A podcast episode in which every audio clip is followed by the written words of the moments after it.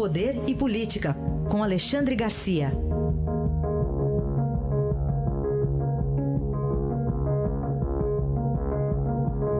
Alexandre, bom dia. Bom dia, Raíssa. Bom, vamos começar aqui com uma pesquisa do Ipsos. A justiça está perdendo prestígio também. Perdendo prestígio, parece que a presidente do Supremo, Carmen Lúcia, também é presidente da, do, do Conselho Nacional de Justiça, leu a pesquisa, ficou preocupada e ontem, na sessão do Conselho Nacional de, de Justiça, ela disse que sem judiciário forte, livre e imparcial, o país não poderá ter democracia. Ter que pedir que, ou pregar que imparcialidade da justiça é uma coisa incrível. Né? Hoje, uma operação da Polícia Federal em Pernambuco, no Rio Grande do Norte, descobriu que, no mínimo, um desembargador da Justiça eh, Federal, do Tribunal Regional Federal de Recife, estava pedindo dinheiro para dar sentença, liberar, liberar ativo que estava bloqueado. É uma coisa incrível, incrível, né? que chegue a esse ponto. Disse a, a ministra Carmen Lúcia que a toga não deve adotar atitudes parciais. Muita gente há de dizer, ah, ela está dando recado para Gilmar Mendes. É, eu acho que sim, também, mas é recado para o próprio Supremo, que vai examinar algumas ações de, de, de, inconstitucionalidade, ações diretas de inconstitucionalidade, a DINS, em que se discute ainda a questão da possibilidade de executar a sentença ou a condenação na segunda instância, né? no momento em que a segunda instância, o tribunal revisor eh, eh, confirmar a sentença do juiz de primeira instância. Isso, se não for assim, acaba a, a justiça no país. Né? Criou-se essa expectativa, porque o que a gente tem hoje é uma vergonha.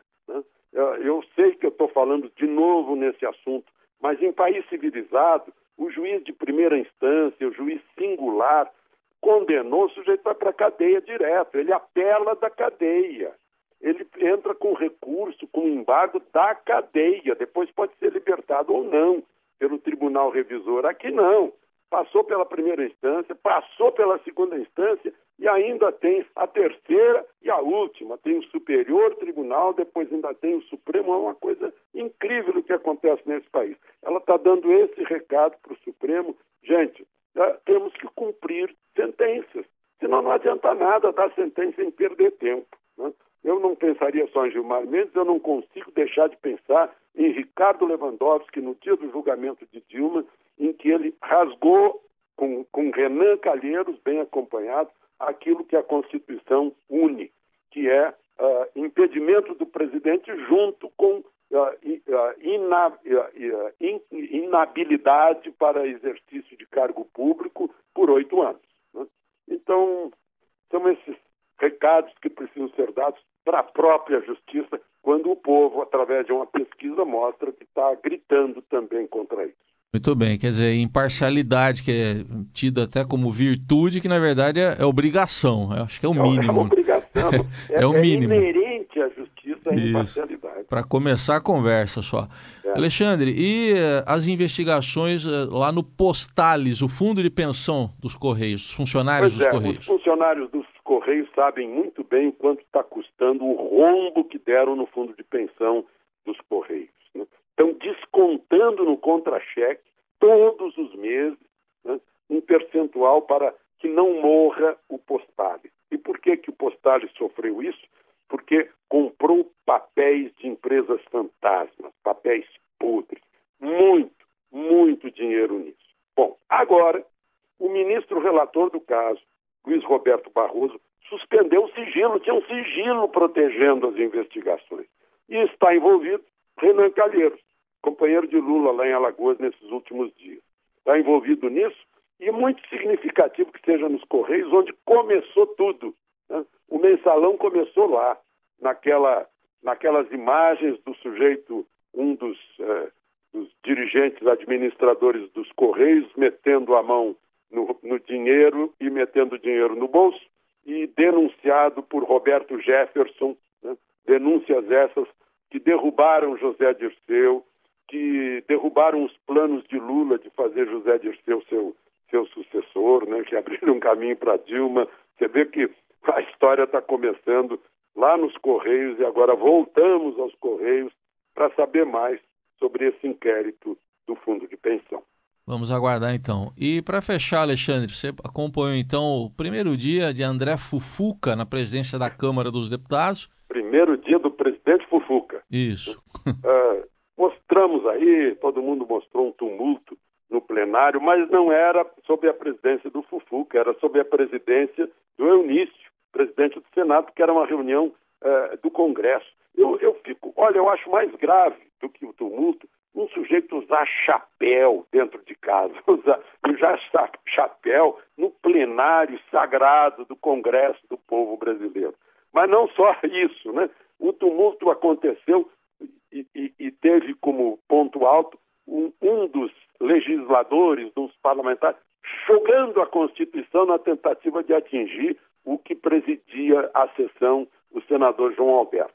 Como você vê, os maus exemplos Exemplo daquele menino lá em Indaial, que jogou um livro na professora, já está lá dentro do Congresso. É a volta dos maus exemplos, que vão e voltam num, num, numa ação e reação, num círculo vicioso, literalmente vicioso, neste país, né? os maus exemplos. E aí uh, a gente chega a pontos de crueldade, né? não, não, não queria nem lembrar disso, mas lá na prisão de Junqueirópolis, uma mãe botou três baterias de celular no intestino de uma criancinha de dois anos para entregar para o companheiro que estava na prisão. Mas, enfim, só para mostrar o quanto nós estamos eh, afundando. E o seu e o, e o presidente Fufuca, que vai presidir até quarta-feira um poder da República, tem hoje pela frente desafio, não? Né? desafio da o que chamam de reforma política, na verdade é uma meia sola de conveniências, né? talvez consigam proibir coligações, talvez consiga uma cláusula de barreira agora bem mais generosa, um pouquinho mais alta, para permitir mais partidos. Claro que tudo é feito assim como uma ação entre amigos. Ninguém está pensando naqueles que são os mandantes, né? já que eles são os mandatários, ou seja, os eleitores que os sustentam, né? sustentam essa, essa festa toda lá no Congresso Nacional. Que, que venha logo a eleição do ano que vem, mas se vier com partidos oferecendo candidatos do nível que temos hoje, vai ficar difícil de mudar. Muito bem. Bom, e se tiverem chapéu, que deixem na chapelaria, que é a entrada do Congresso. Não, né? É, não é possível, né? Eu, olha, eu não sei se é conservadorismo ou o quê. Eu fico muito, muito danado da vida quando entro no restaurante tem um sujeito de chapéu sentado à mesa. Puxa, eu aprendi isso pequenininho ainda em casa, que os modos na mesa são diferentes. Mas, enfim, temos maus exemplos de modos à mesa lá no Senado também, né? Daquelas senhoras que Sim. eu jamais convidaria para jantar. É que, é que tem uns que lá dentro que dão chapéu né, nas pessoas, né? Mas tudo bem. Esse é outro assunto. Também. Alexandre, até amanhã. Até amanhã.